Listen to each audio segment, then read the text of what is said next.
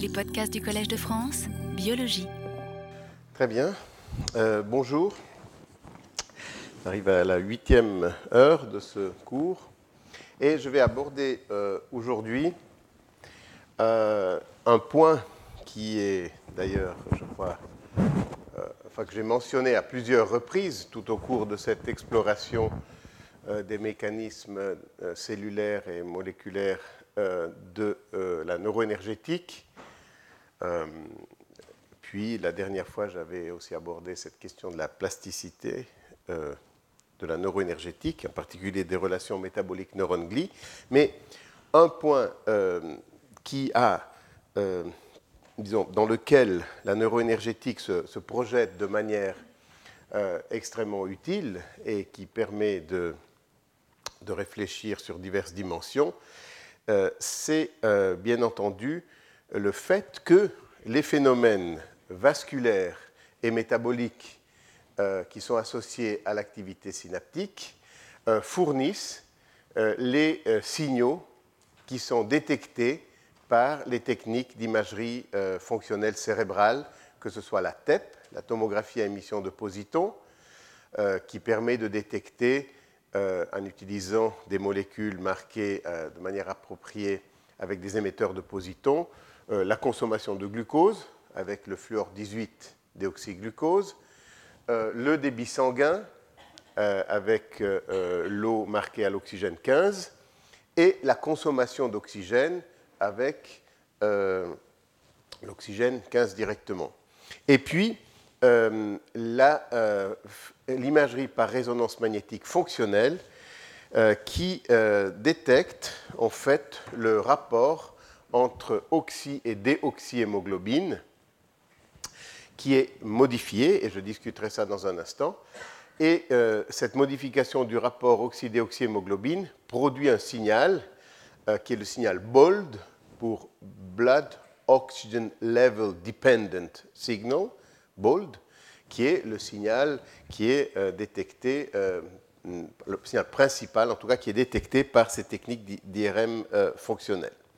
Donc, si vous voulez, on fait une transition qui va nous amener ensuite à l'utilisation de ces techniques d'imagerie cérébrale fonctionnelle pour explorer euh, euh, euh, certaines pathologies psychiatriques, ce que l'on verra hmm, peut-être en fin de cette heure ou la dernière fois.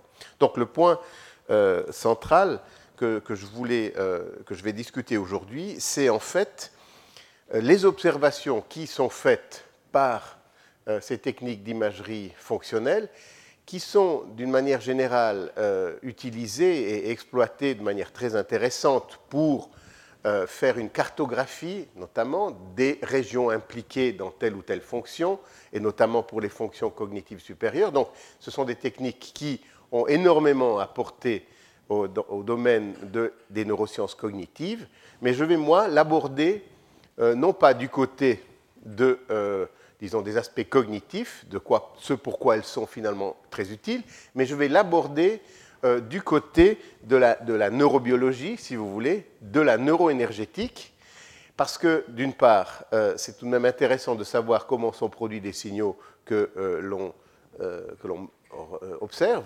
Évidemment, ça fait partie de, disons, du désir de connaissance de base, mais surtout je pense que euh, la connaissance euh, de l'origine de ces signaux, des mécanismes qui produisent, des mécanismes cellulaires et moléculaires qui produisent ces signaux, évidemment, permet d'interpréter de manière euh, originale et peut-être avec une incisivité qui n'est pas possible autrement, les modifications éventuelles dans des situations physiologiques, physiopathologiques, pathologiques. Voilà donc ce sur quoi va porter euh, ce cours, et donc tout particulièrement euh, sur des signaux TEP, des signaux d'IRM fonctionnels et des signaux de résonance magnétique en spectroscopie.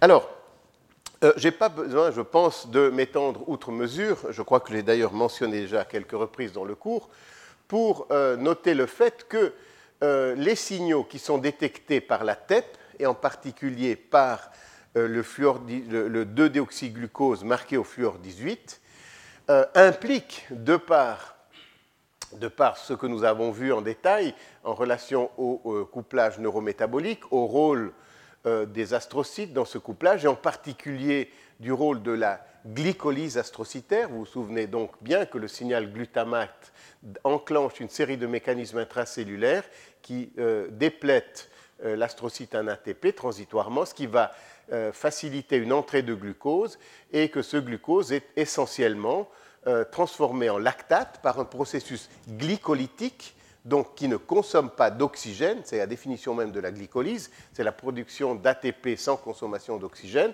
et que ce lactate euh, peut ensuite être utilisé par les neurones euh, parce que transformé en pyruvate, il va pouvoir produire de l'ATP par la phosphorylation oxydative, par l'activité oxydative qui est très active évidemment dans, dans les neurones. Donc on a vu tout ça en détail. Alors ceci implique que le signal TEP de déoxyglucose a en tout cas pour en partie une origine euh, gliale. Parce qu'en en fait, ce 2-déoxyglucose s'accumule dans les cellules gliales. Vous vous souvenez aussi que le 2-déoxyglucose, en fait, euh, euh, est métabolisé jusqu'en 2-déoxyglucose 6-phosphate. Et ensuite, les enzymes de la glycolyse sont spécifiques et ils s'accumulent. comme c'est utilisé sous forme de traceur, ça n'a aucune ça ne présente pratiquement pas de risque du point de vue radio, radiologique, euh, mais euh, tout de même, cela implique qu'il y a euh, ce signal TEP de déoxyglucose dépend fortement de ce couplage et en particulier des fonctions gliales.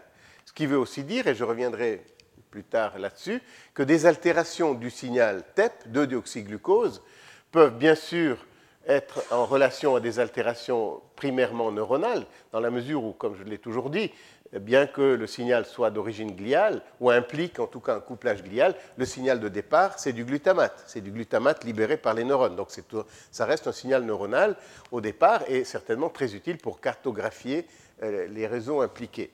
Mais il se peut aussi que, au regard d'une activité glutamatergique normale, il se pourrait que si des, mécanismes de couplage astrocytaire sont anormaux, le signal TEP sera anormal ou différent. Donc, je ne reviens pas particulièrement sur ça, je le reprendrai plus tard. J'aimerais m'attarder quelque temps maintenant sur la question de la relation qu'il peut exister entre euh, ce couplage neurométabolique neuroglial avec le signal détecté par IRM euh, fonctionnel.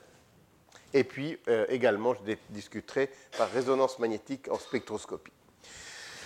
Alors, si on, quelle que soit la, méthode que l'on utilise, mais essentiellement la TEP qui permet d'utiliser les trois paramètres, débit sanguin, consommation de glucose, consommation d'oxygène, eh bien, ce que l'on voit d'une manière générale, et, vous ne serez probablement pas surpris de cela, c'est qu'en fait, euh, il y a un couplage euh, très étroit entre une activation, donc ici une activation euh, visuelle, un système de, d'échiquier, pardon, qui bouge de manière en, rotation, et ceci produit un, très fort stimulus pour le cortex visuel primaire. Eh bien, en TEP, on va mesurer une euh, augmentation du débit sanguin importante dans le cortex visuel primaire, euh, une, donc par l'eau marquée à l'oxygène 15, une consommation de glucose importante par le 2-déoxyglucose. Mais en fait, et ça, ce fut une observation faite par notamment Mark Rakel, dont je parlerai beaucoup aujourd'hui, et, ses collaborateurs, dans le cas particulier Michael Fox, euh, qui avait montré euh, pour la première fois un, découplage. C'est-à-dire que, alors c'est une question qui a été beaucoup discutée, mais je crois qu'il y a aujourd'hui euh, essentiellement une unanimité là autour. Lors de l'activation, le débit sanguin et la consommation de glucose augmentent de manière corrélée à l'activation, alors que la consommation d'oxygène est découplée. Elle n'augmente pas ou peu. En tout cas, certainement moins que la consommation euh, de glucose et le débit sanguin.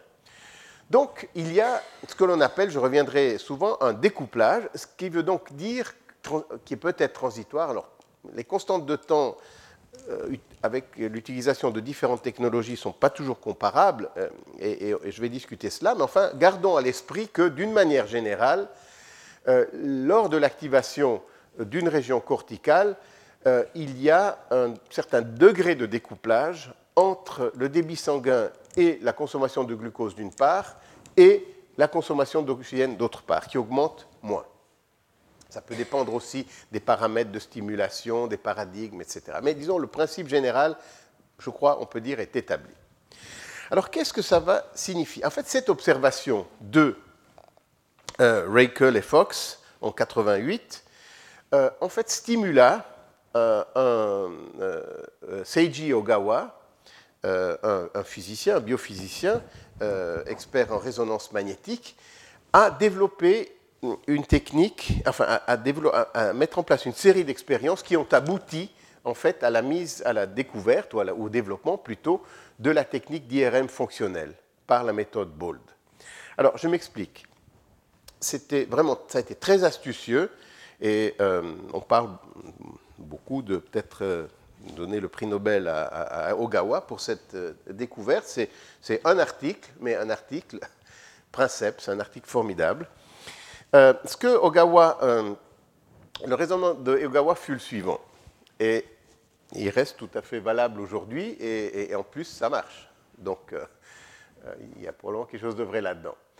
Se basant sur l'observation de Fox et Rakel, de ce découplage, il a raisonné de la manière suivante. En conditions basales, le sang artériel qui arrive dans une région par les capillaires contient un certain rapport entre oxy et déoxyhémoglobine. Oxyhémoglobine en rouge, déoxyhémoglobine en euh, bleu.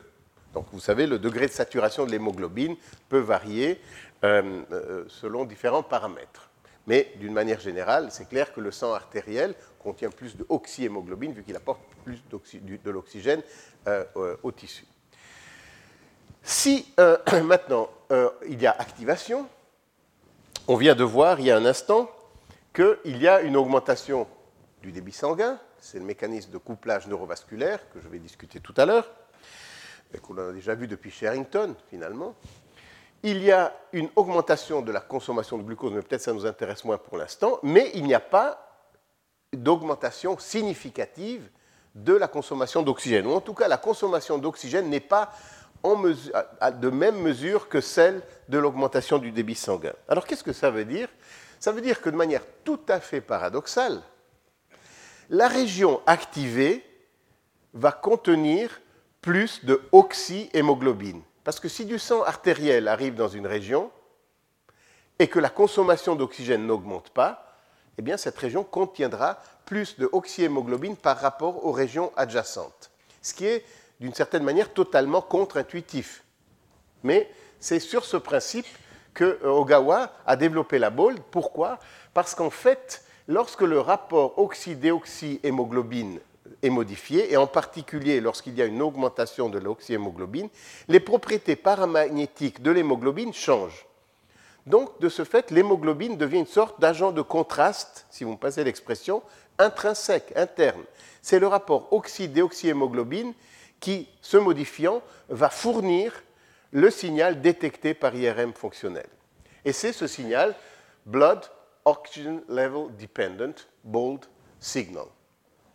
Il y a aussi dans ce signal euh, IRM fonctionnel probablement des effets de, volume aussi euh, et, d'autres, mais il demeure pas moins que je crois que maintenant, après 15 ans, euh, il y a unanimité qu'une composante importante de ce signal qui est détecté en bold, est un signal euh, qui est lié à ce changement du rapport oxy-déoxy-hémoglobine. Et vous avez ici euh, les paradigmes euh, standards. Vous avez ligne de base, stimulation, ligne de base, stimulation. Donc vous avez le paradigme de stimulation ici, dans le temps et euh, enfin en tout cas par rapport au nombre de, scans. Et puis vous voyez ce signal bold qui fluctue pas mal. Vous voyez qu'il y, a pas mal de fluctuations autour de la ligne de base. Il y a pas mal de fluctuations autour euh, de euh, lorsque c'est stimulé. Il ne faut pas oublier que ce sont des signaux très petits, des différences de 2 à 3% Mais enfin, avec des analyses de signal appropriées et en, et, en, faisant des moyennages, on, on obtient finalement euh, quelque chose qui est significatif et qui produit ce signal d'activation.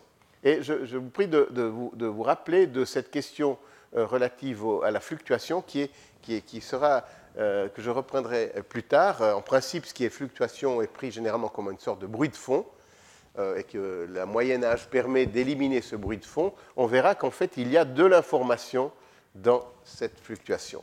Mais restons-en pour l'instant à cela. Alors, comment, comment, euh, comment expliquer, enfin, pourquoi, euh, si vous voulez, il, y aurait, du point de vue métabolique, une augmentation de débit de consommation de glucose, mais pas de consommation d'oxygène immédiate Eh bien, euh, il suffit de revenir au modèle initial qu'on a proposé il y a quelques années. C'est clair que si du glucose est capté et il est traité de manière glycolytique au niveau de l'astrocyte pour ensuite être oxydé, mais avec un décalage temporel, eh bien, on ne sera pas surpris de noter que dans les temps, en fait, que durant l'activation, et là, de nouveau, les constantes de temps sont un peu floues, et je vous dis, euh, comme je vous dis tout à l'heure, euh, les différences de paradigme ne permettent pas toujours de faire des comparaisons, mais du point de vue du principe, on peut dire qu'il y aura une période, une fenêtre temporelle, si vous voulez, une fenêtre glycolytique, durant laquelle le débit sanguin augmente, la consommation de glucose augmente, mais pas celle d'oxygène. Et en fait, ceci, c'est vraisemblablement parce qu'il y a cette fenêtre glycolytique au niveau de l'astrocyte. À la limite, si le glucose était immédiatement oxydé par le neurone, eh bien, il n'y aurait pas de signal bold, parce qu'il n'y aurait pas ce léger décalage temporel qui permet de modifier le rapport oxy-déoxy-hémoglobine. Donc, si vous voulez, euh, ce couplage neurométabolique, euh, neuroglial, euh, fournit en tout cas une base physiologique, métabolique, pour expliquer l'origine du signal BOLD. Cette fenêtre glycolytique, je pense que c'est un point important, fenêtre glycolytique. Alors, cette fenêtre glycolytique, justement, prédit que en tout cas transitoirement, il devrait y avoir une production de lactate, je crois que je l'ai discuté suffisamment euh, au cours des heures précédentes. Donc, une possibilité serait de pouvoir détecter euh, une apparition, une augmentation transitoire, ou en tout cas avec une certaine cinétique euh, à observer, de lactate au moment de l'activation, car il y a un excès de production de lactate durant l'activation, c'est ce que ce modèle prédit. Et là, euh, là aussi, ça, a toujours, ça a été controversé pendant quelques années, mais euh, et c'est depuis ces premiers papiers de 95, ont, maintenant été reproduits par divers groupes. Je vous montrerai un tout récent de 2007 euh, de différents centres, donc il y a là aussi un certain consensus. Ça, c'est le papier original de Fram en 95 qui est aussi une stimulation visuelle, comme celle que je vous ai montrée tout à l'heure, un échiquier qui bouge. Et euh, voilà la stimulation, ça c'est chez l'humain. Et euh, ce, qui peut, être détecté par résonance magnétique spectroscopique, cette fois, donc le signal chimique à l'origine de, enfin, qui produit des signaux spécifiques pour chaque molécule, il n'y a pas d'ambiguïté possible, vous voyez qu'il y a un pic transitoire de lactate.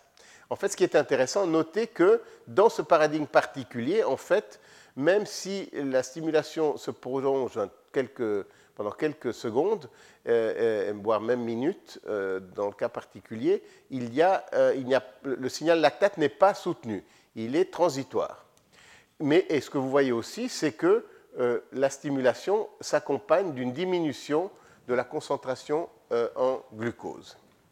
Alors ce papier original a été discuté, euh, certains l'ont reproduit, d'autres, enfin reproduit ses résultats, d'autres pas, mais simplement on n'avait peut-être pas les signaux, euh, les, outils nécessairement euh, suffisamment sensibles. Mais là c'est un papier tout récent de, Manja, donc du groupe de Camille Gourbil, qui avec, avec un aimant à 7 Tesla, qui a analysé le spectre RMN proton et euh, euh, durant une activation visuelle euh, chez l'humain, et ils ont pu, avec, grâce à cet aimant très puissant, identifier divers pics. Je ne vais pas les commenter tous, mais vous voyez par exemple la taurine, la choline, le pic glutamate-glutamine, l'aspartate, le GABA, le N-acétylaspartate et le lactate. Voilà le pic au repos. Et voilà lors de la stimulation. Alors, évidemment, ça ne donne pas grand-chose quand on le regarde comme ça, mais si on se concentre sur le pic lactate chez des sujets individuels, 12 sujets différents, ici la stimulation, de nouveau par ces blocs, euh, basal, stimulé, basal, stimulé, basal.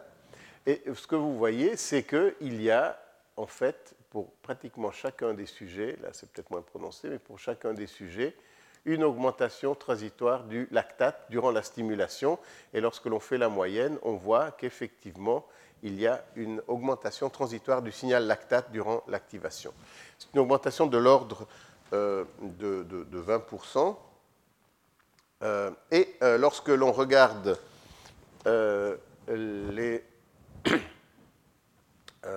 lorsque l'on regarde les différents certains de ces pics, lactate, glutamate, glucose, aspartate, soit pendant une stimulation de 5 minutes, soit pendant une stimulation plus longue de 10 minutes, ce que l'on voit, c'est euh, des images en miroir, en quelque sorte. On voit des augmentations de lactate en micromol par gramme et de glutamate, ce qui ne nous surprend pas. Lors de l'activation neuronale idéale la libération de glutamate. Et par le truchement de l'activité glycolytique de l'astrocyte, production de lactate. Par contre, il y a une euh, diminution légère de glucose et euh, une diminution légère de euh, aspartate. Euh, il y a des raisons à ça, mais je ne vais pas les, commenter en détail aujourd'hui.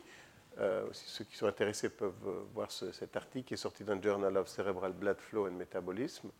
Donc, si vous voulez, la production de lactate pendant l'activation, je dirais, est aujourd'hui euh, quelque chose qui est admis et qui est en ligne hum, tout à fait avec l'idée qu'il y a une fenêtre glycolytique astrocytaire qui, d'une part, modifie le rapport oxydéoxyhémoglobine était à la base du signal BOLD, et d'autre part, euh, produit ce signal de résonance magnétique spectroscopique qui est le signal lactate.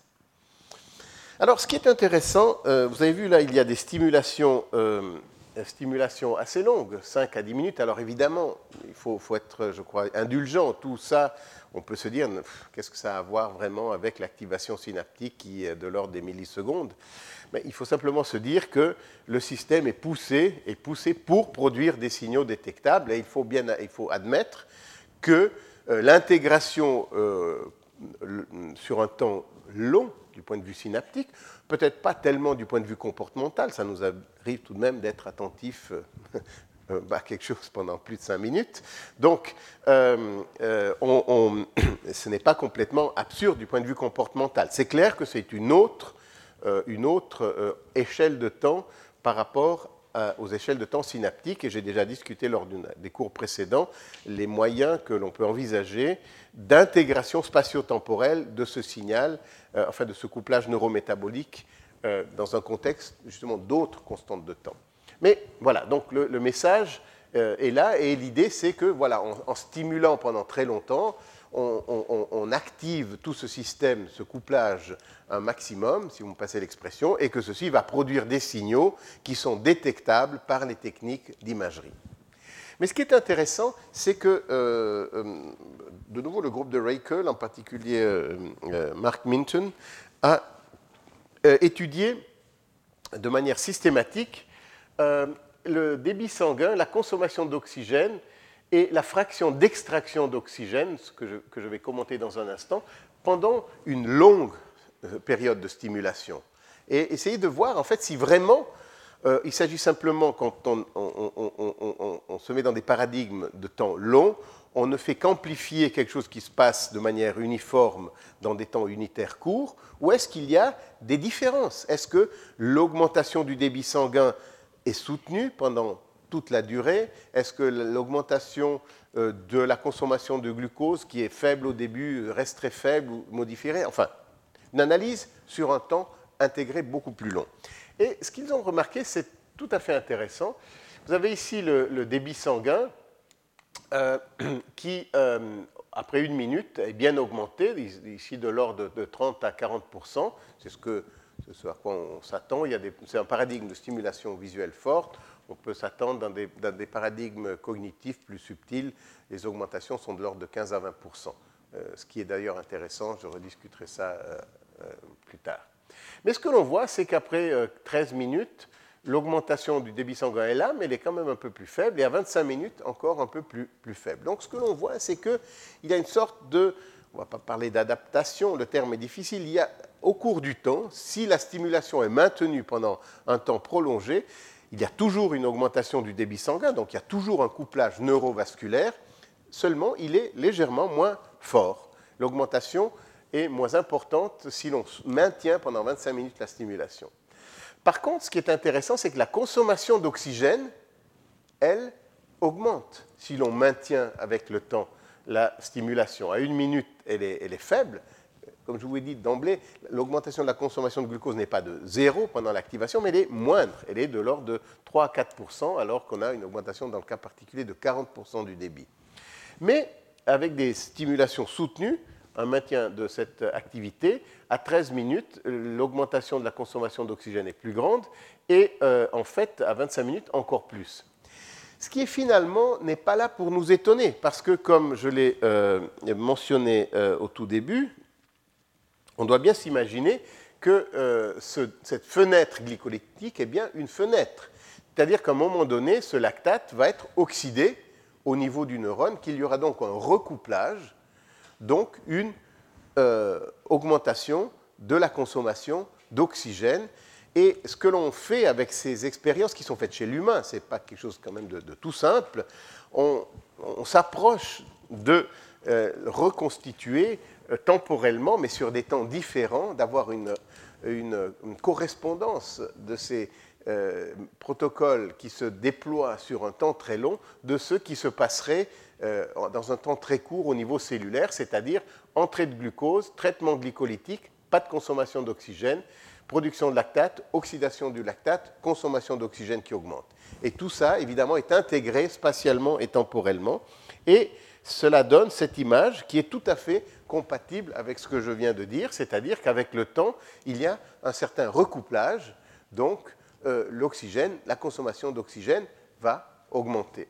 Et euh, ce qu'il est intéressant de noter, c'est que l'extraction, c'est une, euh, une, donnée, c'est une valeur qui est intéressante. Finalement, combien d'oxygène est extrait à partir d'un volume de sang donné? Eh bien, euh, on ne sera pas surpris de voir que cette extraction d'oxygène, oxygen extraction fraction, augmente avec le temps parce que le débit sanguin diminue et la consommation, l'extraction justement d'oxygène augmente, ce qui se reflète donc ici. Et euh, ce n'est pas seulement euh, pour le débit sanguin que cette analyse temporelle a été faite, mais également plus récemment pour la consommation de, glucose. Et ce que l'on voit, c'est qu'en fait, la consommation de glucose diminue aussi 6 minutes, 20 minutes. Euh, vous avez ici la région étudiée, toujours le cortex visuel. Vous avez ici en valeur semi, en données semi-quantitatives, ici la consommation à une minute et ici la consommation à 20 minutes. Donc, il y a aussi euh, une diminution de la consommation de glucose avec le temps, ce qui n'est peut-être pas entièrement surprenant parce que le lactate produit par la fenêtre glycolytique va être oxydé euh, de manière euh, préférentielle et donc la consommation de glucose va diminuer. Alors, ceci m'amène à discuter euh, euh, a commencé à discuter euh, par rapport justement à ces données métaboliques la régulation du débit sanguin. On voit que enfin, ce couplage neurométabolique, je crois que c'était pratiquement la première diapositive que j'ai montrée dans ce cours, c'était la fameuse diapo du texte de Sherrington à la fin du 19e siècle, qui montrait qu'il y a un couplage neurométabolique c'est-à-dire, euh, pardon, neurovasculaire, c'est-à-dire que chaque fois qu'il y a une activité synaptique, il y a une augmentation du débit euh, sanguin. Et euh, il, y a, il, y a, eu beaucoup, beaucoup d'agents, de, molécules, d'ions qui ont été impliqués comme pouvant signaler pardon, ou effectuer ce couplage entre l'activité synaptique et l'activité et le débit sanguin. et comme pour, pour le métabolisme, finalement, on s'est très peu intéressé aux astrocytes jusqu'à il y a une dizaine d'années. alors, nous-mêmes avons beaucoup travaillé sur le couplage métabolique, mais différents groupes ont travaillé aussi sur le rôle des astrocytes dans le couplage neurovasculaire, c'est-à-dire des processus basés au niveau de l'astrocyte, donc l'astrocyte détectant, toujours dans cette optique que l'astrocyte détecte l'activité synaptique et que d'une manière ou d'une autre, euh, il la couple à, euh, au débit sanguin également. Alors, euh, là, je dois, faire un petit rappel métabolique. Donc, je, on va je vais vous commenter brièvement, parce que c'est un peu en dehors du cours, quels sont les agents actuels que l'on pense être impliqués dans ce couplage, et notamment quelles molécules produites par les astrocytes semblent jouer un rôle dans ce couplage vasculaire.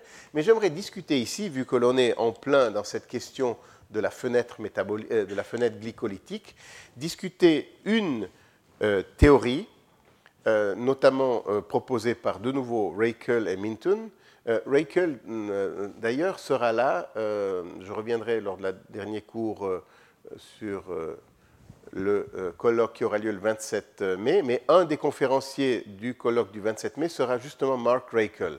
Et c'est vraiment quelqu'un qui a, qui a cette optique de prendre les signaux d'imagerie et d'utiliser l'imagerie cérébrale fonctionnelle en partie pour comme outil pour les neurosciences cognitives, mais aussi comme fenêtre, comme outil pour mieux comprendre le fonctionnement de base du métabolisme cérébral. Alors, la question que Rakel et ses collègues se sont posées, c'est de se dire si finalement euh, il y a euh, une glycolyse qui est activée euh, pendant les phases initiales pendant les phases initiales euh, de l'activation, est-ce que cette fenêtre glycolytique euh, pourrait servir aussi de signal pour augmenter le euh, débit sanguin Alors je passe, ça a l'air très astucieux comme ça, et ça l'est d'ailleurs, mais je passe un peu sur l'arrière-plan conceptuel et expérimental sur lequel il s'est basé, mais et, je vais aller droit au but. Ce que euh, et ses collègues euh, ont, posé comme question et l'ont testé expérimentalement chez l'humain, c'est de se dire finalement, si euh, il y a une stimulation de la glycolyse, euh, donc transformation de glucose en pyruvate, vous vous souvenez, en fait, cette production de pyruvate va aboutir à la production de NADH, et euh, la transformation de pyruvate en lactate permet de régénérer du NAD, parce que le proton va se mettre sur le pyruvate pour produire du lactate, régénérer du NAD, dont vous vous souvenez qu'il est absolument euh, indispensable, qu'il est absolument indispensable pour que la glycolyse continue. Donc s'il n'y a pas, alors s'il y a euh, de euh, l'oxygène, si s'il y a une phosphorylation oxydative, enfin le cycle de Krebs c'est la phosphorylation oxydative, il y a régénération de NAD de toute façon. Mais si il y a seulement entre guillemets une glycolyse, il faut bien un moyen de régénérer le NAD, et la seule manière de régénérer du NAD, c'est de produire du lactate. C'est le principe même de la glycolyse. C'est ce qui se passe dans l'astrocyte, justement pendant l'activation. Alors, en fait, plus que NAD et NADH, enfin euh, isolé, ce, ce, dont il faut parler, c'est le rapport NAD, NADH, NAD. Et lorsque la glycolyse est stimulée, il y a augmentation de NADH, donc, en tout cas transitoirement, donc augmentation du rapport NADH-NAD. Alors, Rakel a proposé, c'est dit, mais finalement, et il y avait d'autres expériences in vitro dans d'autres modèles qui le montraient, c'est que des changements du rapport NADH-NAD, c'est-à-dire une augmentation du NADH, pouvaient constituer un stimulus vasodilatateur. Euh, je vous commenterai tout ça dans un instant.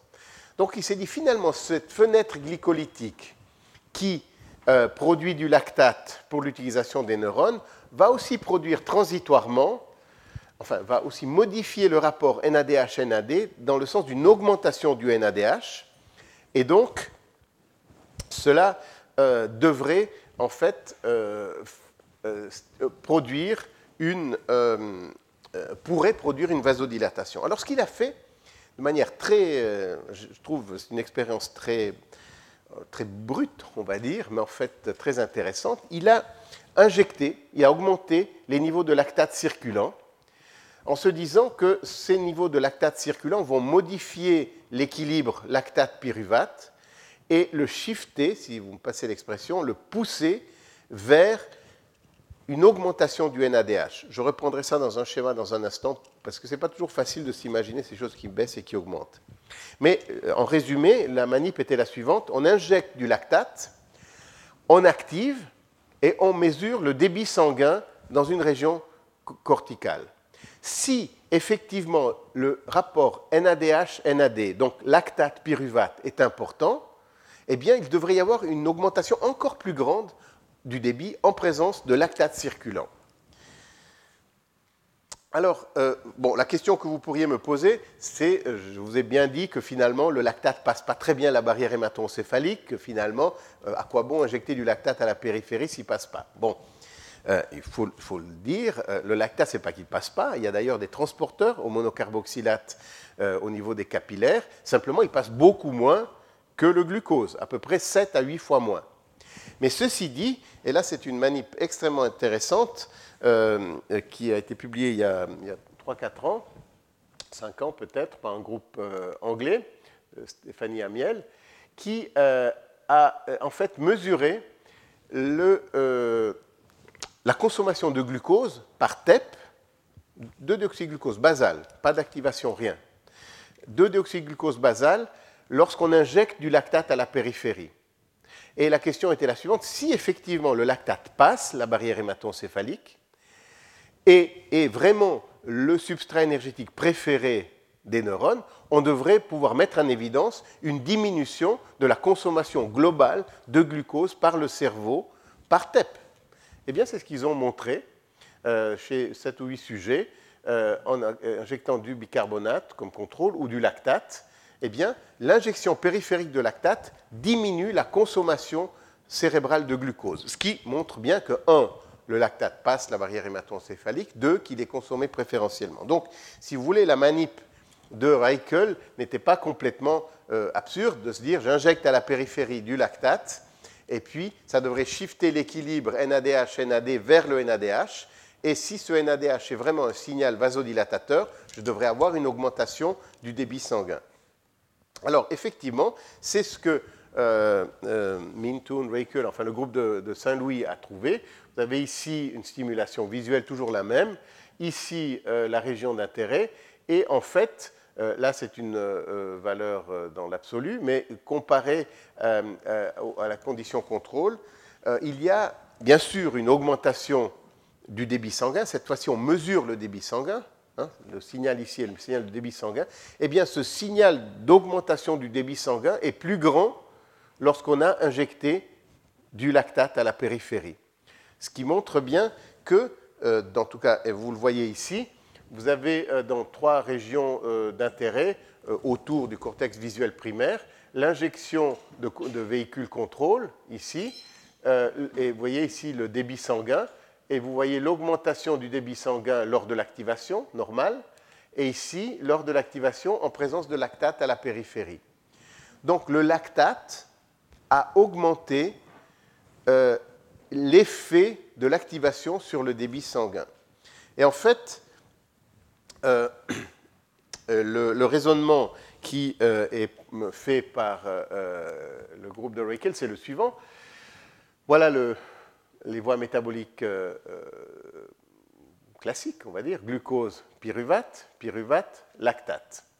Alors, durant l'activation, il y a activation de cette euh, glycolyse, donc avec une augmentation de la formation de pyruvate et une augmentation de ce fait de NADH.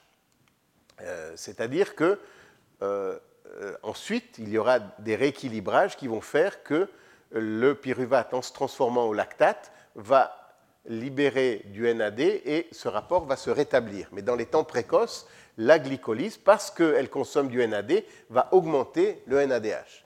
Donc le rapport, pendant la glycolyse, le rapport NADH-NAD va augmenter. Et, et c'est bien ce qui est montré ici par les flèches rouges, ça c'est l'activation. Si on injecte du lactate à la périphérie, eh on va pousser la réaction encore plus vers, euh, dans cette direction et donc encore plus vers la production de NADH. Donc ça montre bien que euh, lorsque l'on modifie le rapport lactate-pyruvate dans le sens qui, va aboutir, si vous voulez, à une augmentation du rapport NADH-NAD, on va vers une vasodilatation. Et puis ensuite, il y a des mécanismes de contre-régulation qui permettent de régénérer le NAD. Alors, un, c'est bien sûr la production de lactate, mais comme, vous voyez, si on injecte du lactate à la périphérie, la concentration de lactate va augmenter. Donc, pour la loi de l'action de masse, la conversion de pyruvate en lactate va être inhibée, tout simplement. C'est ça l'idée. En injectant du, du, lactate à la périphérie, on va inhiber la transformation de pyruvate en lactate, donc la régénération du NAD. Donc il restera plus de NADH, donc il y aura plus cet effet vasodilatateur. Il y a alors, une, un des alors quels sont les mécanismes, si vous voulez, par lesquels euh, en fait euh, on peut rétablir le NAD Alors je ne vais pas reprendre la biochimie qu'on a déjà vue en détail il y a plusieurs heures, mais vous voyez, un des mécanismes, c'est ici la production justement de lactate à partir du euh, pyruvate. On régénère du NAD. Et puis une autre voie, je ne vais pas rentrer dans les détails, mais c'est ce qu'on appelle le aspartate malate shuttle, la navette aspartate malate qui se passe au niveau de la mitochondrie et qui permet de régénérer euh, du NAD. Donc, tout ça, c'est des mécanismes de compensation qui sont remis, remis, en jeu. Alors, ce qui est intéressant, c'est que euh, a, fait, euh, ils ont fait la manip inverse. Ils ont injecté du pyruvate euh, chez, chez l'humain. Et l'idée, c'est que dans ce, dans ce, de cette manière,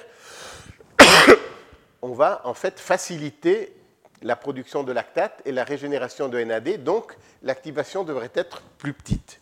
Et c'est bien ce qui s'est produit. Alors, je, je passe les résultats, mais c'est bien ce qui s'est produit.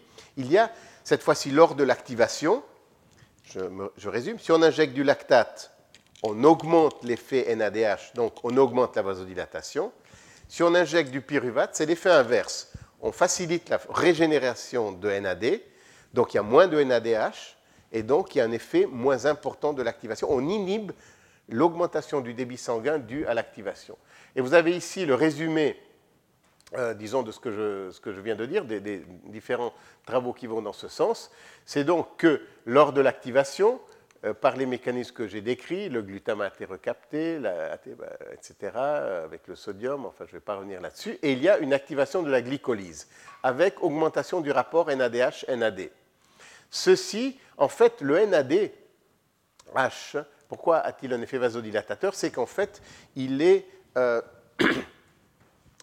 il, va euh, produire, il va entre autres, par l'action de la euh, NADPH oxydase, produire du NO. Et, le NO est un vasodilatateur. Mais enfin, je ne rentre pas dans les détails. Sachez simplement que ceci peut être un signal vasodilatateur, ce rapport NADH-NAD. Et puis, des mécanismes de compensation se mettent en jeu, soit le pyruvate lactate qui régénère le NAD, soit la malate aspartate shuttle, la navette aspartate, malate aspartate régénère aussi du NAD, soit aussi euh, l'augmentation du débit sanguin éventuellement euh, permet de dégager et de rétablir euh, l'équilibre NADH-NAD. Donc, voilà pour ce qui est un mécanisme un peu particulier qui est proposé actuellement, mais qui est lié à cette fenêtre glycolytique astrocytaire pour expliquer entre autres l'augmentation du débit sanguin et qui est donc un mécanisme basé sur une signalisation astrocyte, euh, neurone-astrocyte. Mais euh, ce n'est pas le seul qui est évoqué. Je vous ai dit que pour ce couplage neurovasculaire, il y a en fait des, des dizaines peut-être d'agents, de, molécules d'ions qui ont été évoqués comme pouvant jouer ce rôle de couplage. Et plus récemment, euh, toute une série de, groupes ont étudié et mis en évidence euh, le rôle de, l'astrocyte, et en particulier du réseau astrocytaire, euh, dans, dans, ce couplage neurovasculaire. Alors, selon ce point de vue, en fait, lors de l'activation synaptique, le glutamate ou l'ATP libérés par les neurones activés vont agir soit sur des récepteurs métabotropes au glutamate, présents sur l'astrocyte, soit sur des récepteurs purinergiques, aussi, qui sont activés par l'ATP. Et le résultat de cette activation astrocytaire est une augmentation de l'activité de la phospholipase C et ensuite, euh, surtout, ce qui est important, une augmentation du calcium intracellulaire. ça, ça a été démontré dans plusieurs paradigmes. Donc, euh, lors de l'activation synaptique, il y a une réponse calcique au niveau astrocytaire. Alors, la proposition qui est faite, et ce n'est pas seulement une proposition, il y a toute une série d'expériences qui ont été effectuées d'ailleurs in vivo par euh, microscopie biphotonique, qui ont permis de montrer que cette augmentation de calcium, entre autres, va, euh, euh, est corrélée, si vous voulez, à euh, un changement de diamètre des capillaires intracérébraux et, même au niveau des, artérioles de manière plus convaincante. et ceci est médié en fait par la formation d'acide arachidonique la phospholipase A2, qui est, euh, l'enzyme qui permet la formation d'acide arachidonique, est activée par ce burst calcique. Et euh, cet acide arachidonique est soit euh, sous l'action de la cyclooxygénase, permet de former notamment des prostaglandines qui, elles, vont avoir un effet vasodilatateur. Soit il a été également rapporté la, la formation de ces intermédiaires, de ces prostanoïdes qui, eux, euh, en particulier le HETE, e, ont des effets plutôt vasoconstricteurs.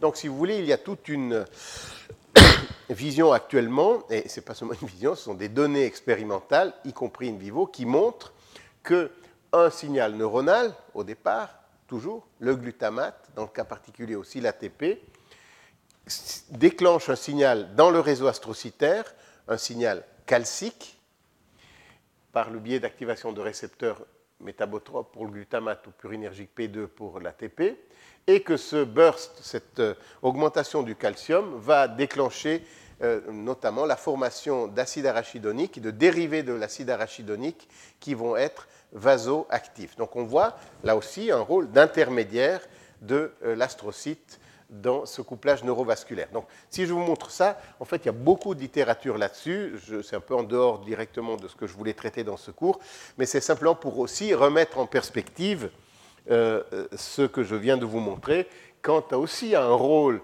de l'astrocyte, mais cette fois-ci avec, euh, par le biais de mécanismes, on va dire, purement neuroénergétiques, c'est-à-dire le rapport NADH-NAD comme effecteur euh, dans la vasodilatation. Il y a aussi d'ailleurs, ce n'est pas montré sur ce schéma, mais il y a aussi euh, la possibilité que euh, la formation de NO soit directement au niveau vasculaire, soit éventuellement intermédiée par l'astrocyte, puisse être un des agents vasodilatateurs. Alors, vu que l'on est dans cette question des, de ce dialogue neurone-glie,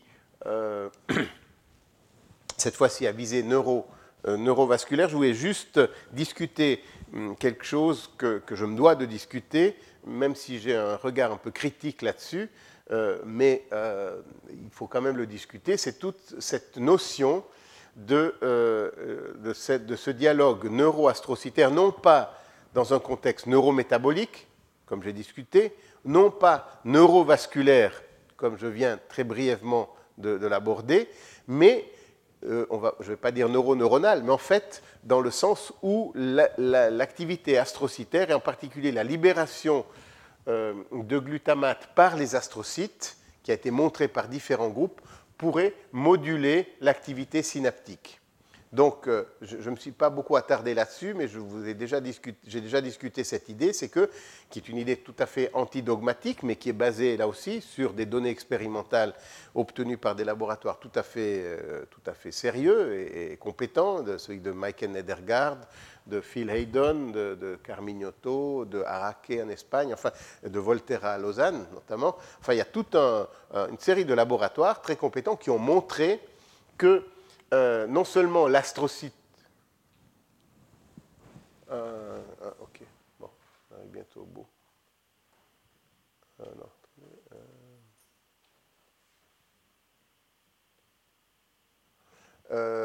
Non seulement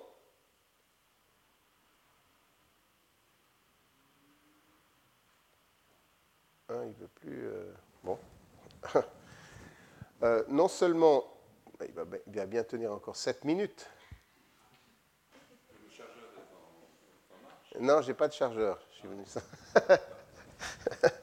mais en fait, euh, mais c'est bizarre parce que d'habitude ça tient de plus de deux heures. Je sais pas ce que, pourquoi ça, le, fatigue tellement. Bon, en fait, euh, ce, que, euh, ce que je voulais commenter ici, c'est que non seulement il y a, si vous voulez, un dialogue neuro-astrocytaire, comme je viens de le discuter, soit métabolique, soit vasculaire, mais que en fait, euh, euh, euh, il y a également un dialogue astroneuronal, si vous voulez, du point de vue de la transmission synaptique. Alors en fait, l'idée c'est que il peut y avoir une libération de glutamate à partir des astrocytes et que ce glutamate pourrait agir, selon les travaux notamment de Haydon et Carmignato, sur euh, des, euh, récepteurs au glutamate. Hum. Ah ben, il est mort là. Mais ça m'étonne vraiment. Bon, euh, sous des, sur des récepteurs au, au, glutamate, des récepteurs NMDA, euh, plutôt extrasynaptiques et qui ont des compositions sous-unités euh, différentes. Et en fait, vous voyez que, euh, ça c'est différents travaux, qui montrent que les réponses glutamatergiques neuronales médiées par le glutamate libéré par les neurones sont enfin, inactives très rapidement, par exemple, donc ont des propriétés différentes, et que par contre, celles en réponse au glutamate libéré euh, par les astrocytes ont des inactivations plus lentes. Donc, que ceci aurait un rôle dans la signalisation synaptique. C'est juste pour euh, vous euh, donner cette idée. On va, y aller un peu tranquillement. et que d'ailleurs, des travaux, notamment du groupe de Ollier ici, ici, en France, à Bordeaux, ont montré que non seulement le glutamate est libéré et agit sur les récepteurs neuronaux, mais également des substances comme la décérine qui peuvent moduler l'activité de ces récepteurs neuronaux, et cette décérine proviendrait de l'astrocyte. Donc, ce que je veux simplement dire pour que quand même ce soit dit une fois dans ce cours, même si j'ai quelques, euh, euh, pas mais disons j'ai de la peine à, vraiment intégrer entièrement du point de vue physiologique ces résultats, euh, il, faut savoir qu'il y a également potentiellement la, possibilité que l'astrocyte, en libérant du glutamate et de la sérine notamment, module l'activité synaptique, donc qu'il y ait aussi un dialogue dans le sens euh, astrocyte-neurone. Euh, quant à moi, cette libération de glutamate glial, comme je vous l'ai déjà dit, elle a une autre, une autre signification euh, physiologique possible. Alors vous me direz que je suis peut-être un tout petit peu obsédé par le métabolisme, mais euh, vous vous souvenez, je vous ai déjà montré ce, diapo où notre idée est que le glutamate qui est libéré au niveau glial, en fait, va agir de manière paracrine sur des astrocytes euh, avoisinants et donc être recapté parce que comme je vous l'ai dit, finalement l'astrocyte ne sait pas si le glutamate libéré provient du neurone ou de l'astrocyte qui est à côté, et ceci va euh, causer une entrée euh, de sodium, l'activation de la NAKTPase, enfin tout le mécanisme dont on a parlé, et une entrée de glucose, et créer ainsi, en plus de la vague calcique, qui est bien connue, la vague sodique et surtout cette vague métabolique, ce qui a comme conséquence, ce qui a comme conséquence bien pouvoir mettre ça quand même. Non, il...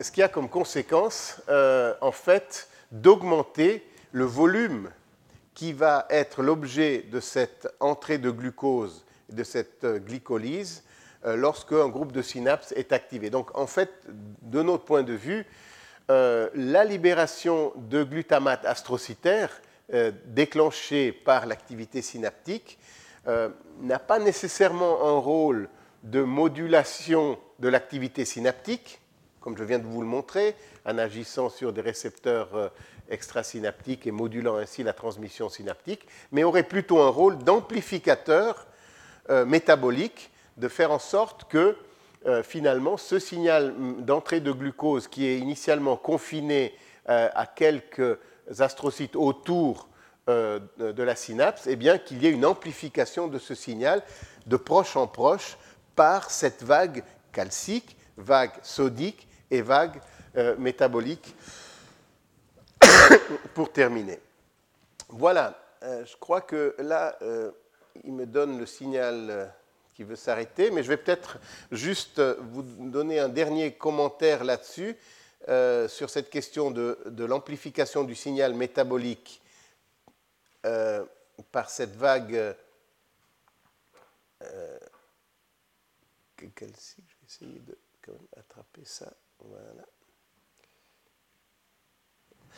Euh, l'idée, c'est que, je reprends juste quelque chose que je vous ai déjà dit, c'est que cette amplification du volume euh, qui est intéressée par le signal métabolique à partir d'une activation synaptique, ensuite de la libération de glutamate et de cette euh, augmentation justement du, volume dans lequel le glucose va rentrer, peut jouer évidemment un rôle aussi pour la fourniture de substrats énergétiques aux, neurones GABAergiques, euh, dont on a vu qu'ils ne fournissent pas de signal métabolique. Le GABA, bien qu'étant recapté par l'astrocyte, ne stimule pas l'entrée de glucose et la production de lactate, donc il n'est pas pour lui-même un signal métabolique, mais on peut s'imaginer que lors de l'activation glutamatergique, qui va justement aller bien au-delà du volume impliqué par ou intéressé par les quelques synapses glutamatergiques, il y aura cette amplification.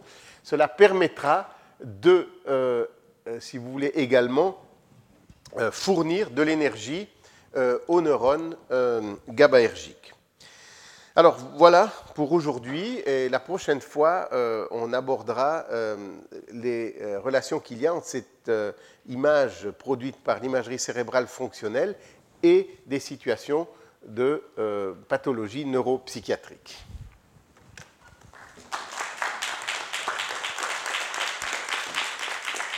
Retrouvez tous les podcasts du Collège de France sur www.collège-de-france.fr.